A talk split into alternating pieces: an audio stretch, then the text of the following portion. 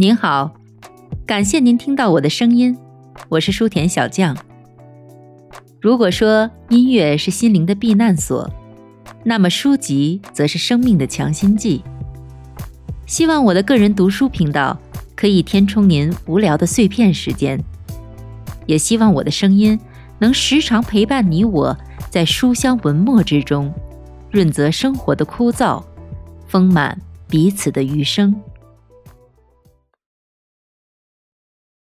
第十八章：热带贸易股票的多空交锋，顺势而为方得始终。在华尔街，历史总是不断重复。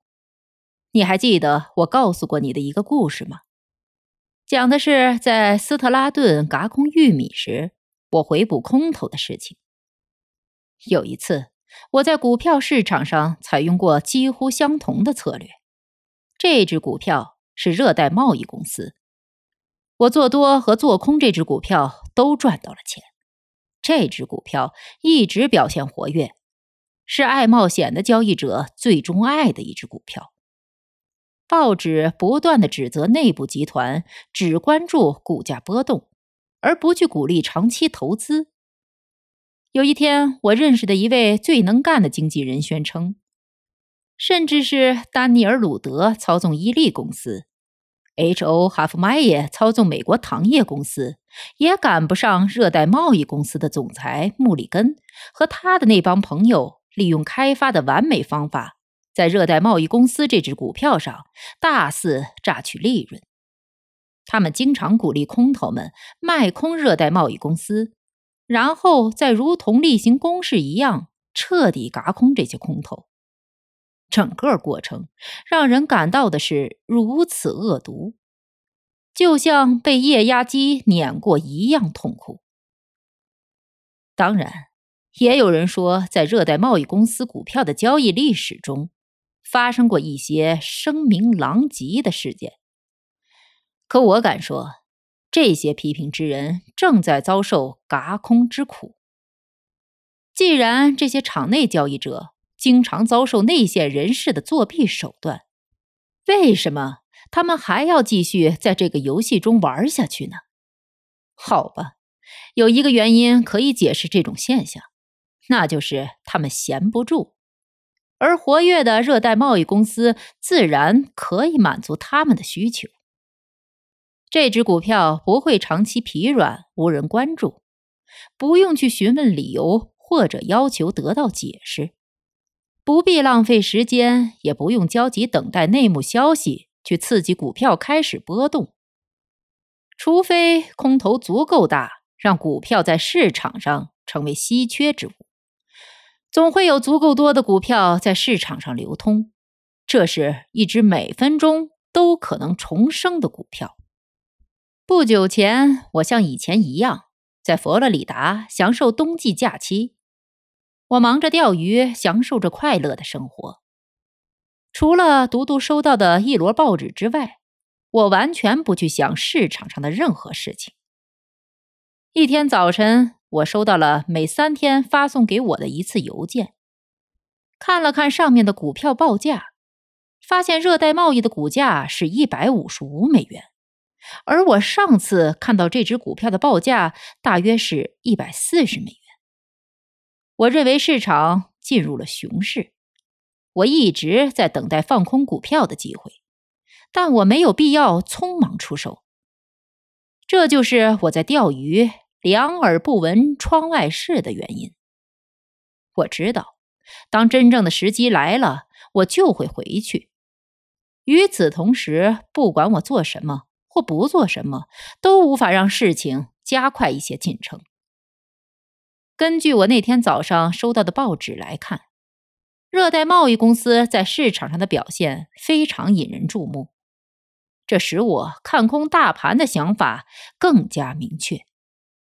因为在大盘走势如履薄冰之时，内幕人士还在拉升热带贸易公司的股票，真是太过愚蠢了。有时榨取利润的行为必须暂时收手。在交易者盘算操作时，谁都不会希望发生异常事件。在我看来，拉抬这只股票是一个重大失误。没有人可以犯下如此严重的错误后还能逃避惩罚，股市也不例外。看完报纸之后，我又去钓鱼了，但脑子里一直在思考：热带贸易的内线集团究竟想干什么？他们一定会失败，就像一个人没带降落伞从二十层的楼顶跳下。一定会粉身碎骨一样。除了这件事儿，其他事情我都不愿意去想。最终，我放弃了钓鱼，给我的经纪公司发了一封电报，让他们以市价卖出两千股热带贸易。做完这件事之后，我才放心去钓鱼了。我做的非常英明。那天下午，我收到了特快专递发来的电报。经纪公司回复我说，他们已经以一百五十三美元的价格卖出了两千股热带贸易。到现在为止，一切顺利。在下跌行情中放空股票，这本来就是应该做的事情。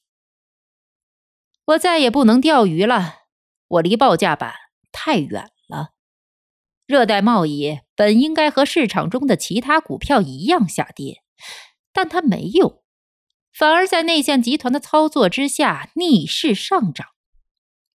我开始思考出现这种情况的所有原因，因此我离开了钓鱼营地，返回了棕榈滩，或者说回到可以直接电话联系纽约的地方。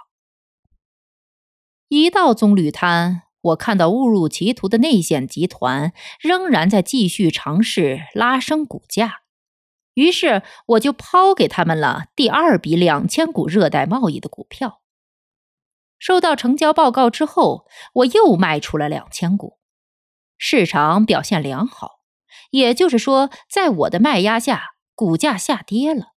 我对这一切非常满意，于是就出去坐了一会儿。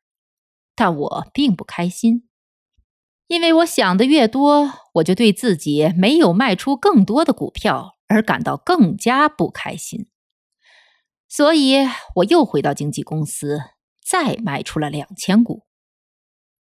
只有在卖出这只股票时，我才会开心。很快，我就放空了一万股，然后我决定返回纽约。我有生意要做了，钓鱼留着以后再说吧。我抵达纽约之后。就开始着手了解这家公司的经营状况，既包括当前情况，也包括未来预期。我了解到的信息更加坚定了我的想法。在大盘走势或公司盈利不能支撑的情况下，内线集团还要强行拉抬股价，这简直是胆大包天。这种涨势既不合理，又不合时宜。却让一些公众跟风买进，这毫无疑问鼓励内线集团继续采取他们愚蠢的做法。所以我放空了更多股票。最终，内线集团停止了他们愚蠢的行为。我按照自己的交易方法，一次又一次的测试市场的反应。最终，总共做空了三万股热带贸易公司股票。这时，它的价格是一百三十三美元。有人提醒过我说，热带贸易公司的内线集团知道每一张股票证书在华尔街的确切下落，以及准确的做空规模和做空者的身份，还包括其他一些具有重要战略意义的事情。他们都是很有才能的人，也是精明的交易者。总而言之，与这帮人作对是非常危险的事情。但事实就是事实，大势是我最强大的盟友。当然，从一百五十三点一直跌到一百三十三点时，空头力量增加了。那些在股价回档时买入的公众，像往常一样开始辩解说：“这只股票在一百五十三美元以及更高的价位买入时，就被视为很好的买入目标。现在下跌了二十点，必然是更好的买入对象。同一只股票，同样的股息率，相同的经营者，同样的业务，现在买入真是捡到大便宜了。公众的买入减少了股票的流动性供应。内线人士知道，很多场内交易员在放空这只股票，他们认为嘎空的时机到了，于是巧妙的把价格拉高到一百五十美元。我敢说，很多人回补了，但我纹丝不动。为什么我不能这样做呢？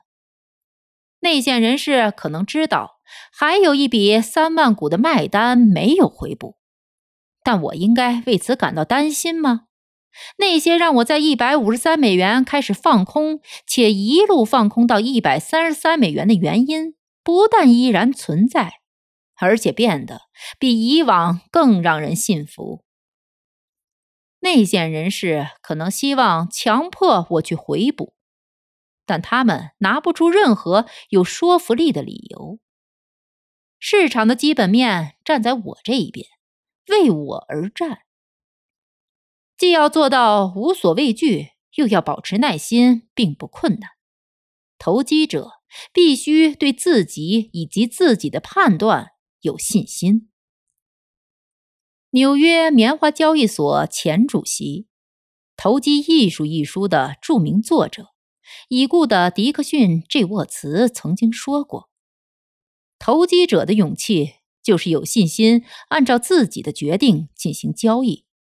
就我而言，我从来不惧怕错误，除非事实证明我错了，否则我从来不认为自己做错了什么。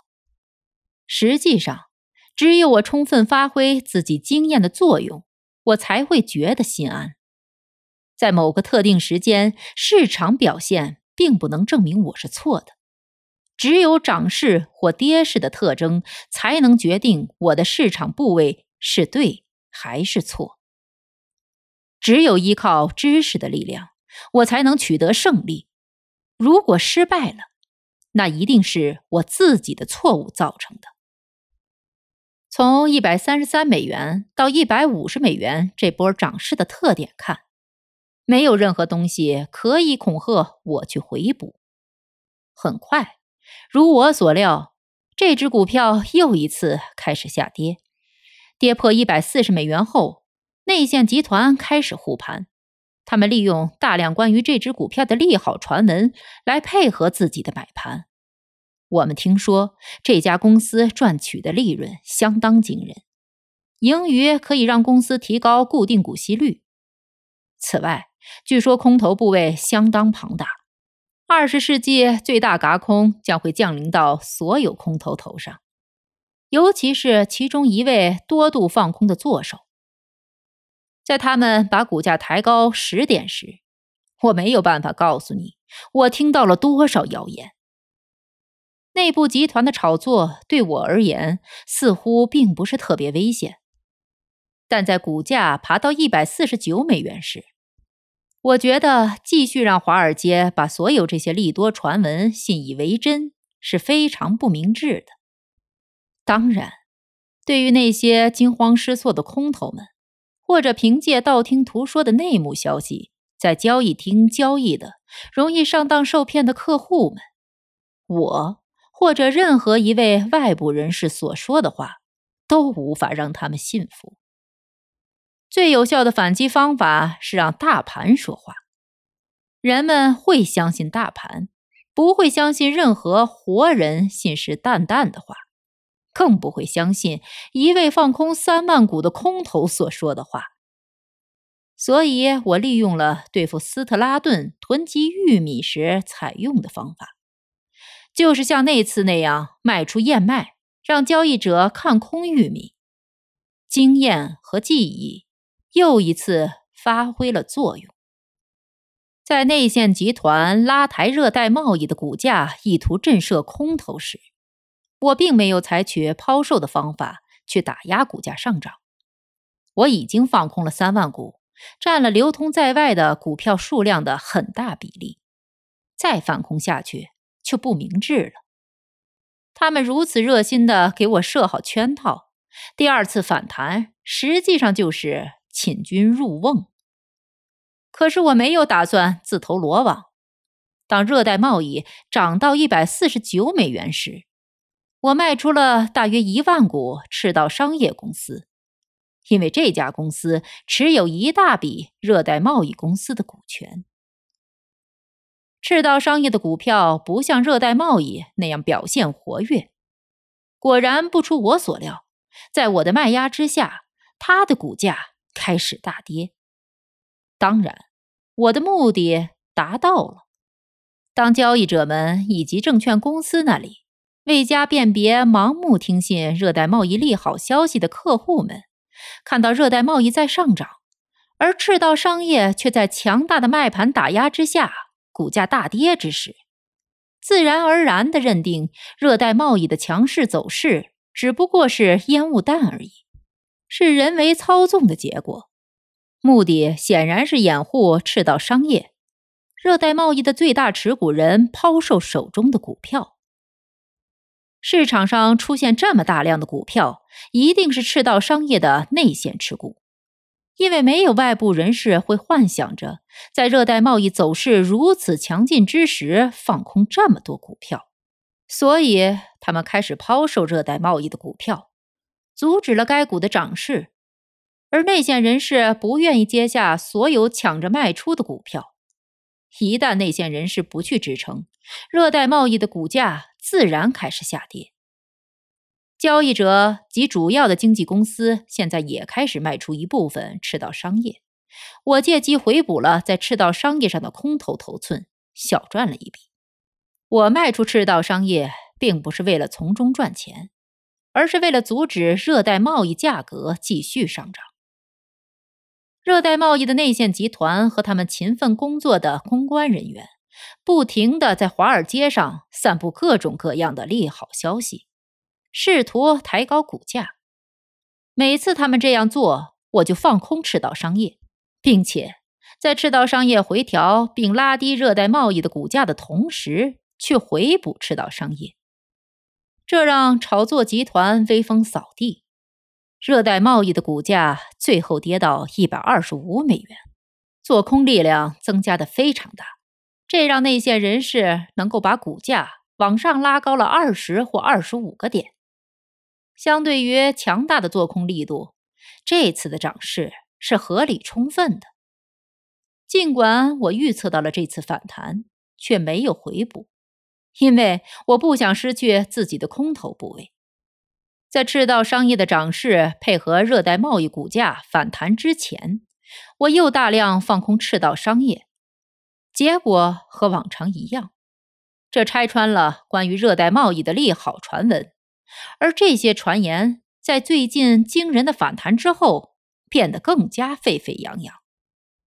这时，大盘的走势已经非常疲软，就像我告诉过你的那样。正是相信市场已经进入熊市，才促使我在佛罗里达的钓鱼营地开始放空热带贸易的。我也放空了许多其他的股票，但热带贸易却是我的最爱。最终，大盘形势开始走低，内线集团无力抵抗，热带贸易开始暴跌。多年来第一次跌破一百二十美元，接着又跌破一百一十美元。然后跌破一百美元面值，但我依然没有进行回补。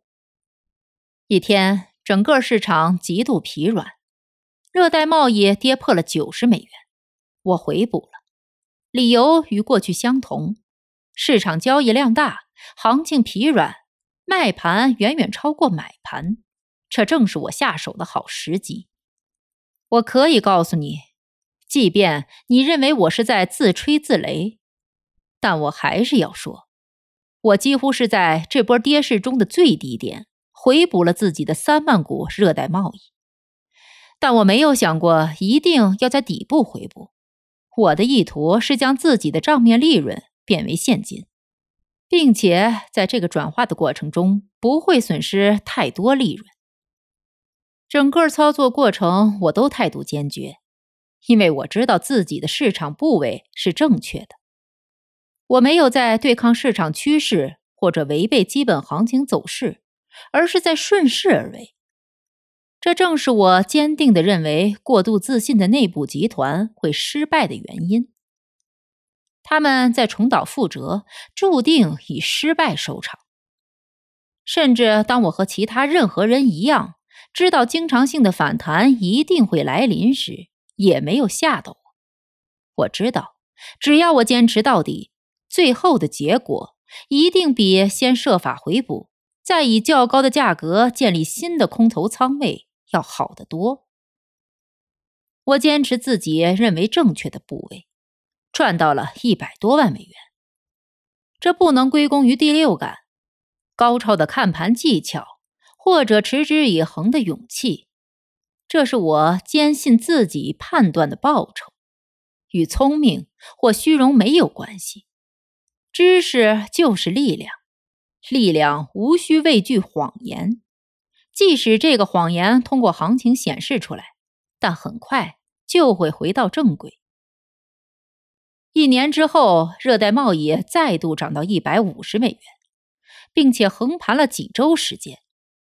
整个股市在经历了连续不断的涨势之后，应该会进行大幅回档。多头行情不会维持太长时间，我深知这一点，因为我已经对市场进行过测试。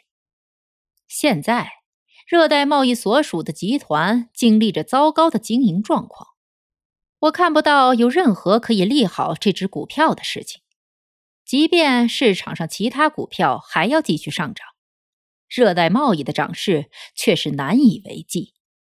因此，我开始放空热带贸易，打算总共放空一万股。我的卖盘造成了股价下跌，我看不到任何支撑力量。随后，突然之间，这只股票的买盘开始变脸。当我向你保证我可以分辨出支撑力量何时入场时，并不是在证明自己是一个不世之才。我突然意识到，这只股票的内线人士从来没有认为自己应当承担维持股价上涨的义务。如果这些人在大盘下跌的情况下依然在买入这只股票，其中必有蹊跷。他们既不是无知的傻瓜，也不是慈善人士，更不是希望股票价格一直上涨，可以多在柜台上卖出一些股票的银行家。在我和其他人做空的情况下，这只股票的价格仍然在上涨。我在一百五十三美元时回补了一万股，在一百五十六美元时，我开始转为做多。因为大盘显示最小阻力方向在上涨，我看空整个盘面，但我面对的是一只具体的股票交易情况，不能适用一般的投机理论。股价一路上扬，到达了两百美元以上，这是那一年最具人气的股票。广播和报纸的报道都在揶揄我，说我被嘎空了八百到九百万美元。实际上我没有做空，恰恰相反，我在一路涨势之中一直在做多。事实上，我持有热带贸易的时间有点长了，而且损失了一些纸面利润。你想知道我为什么这样做吗？因为我想，如果换作是我，热带贸易的内线人士一定会做与我相同的事情。然而，我未免多虑了。因为我的工作是交易，也就是相信眼前的事实，而不是我认为别人应当做的事情。听众朋友们，本集播讲完毕，感谢您的收听，欢迎您关注书田小将的频道，我将持续为您更新，也希望大家能多多支持我，点赞收藏。您的支持也将成为我继续前进的动力。咱们下集再见。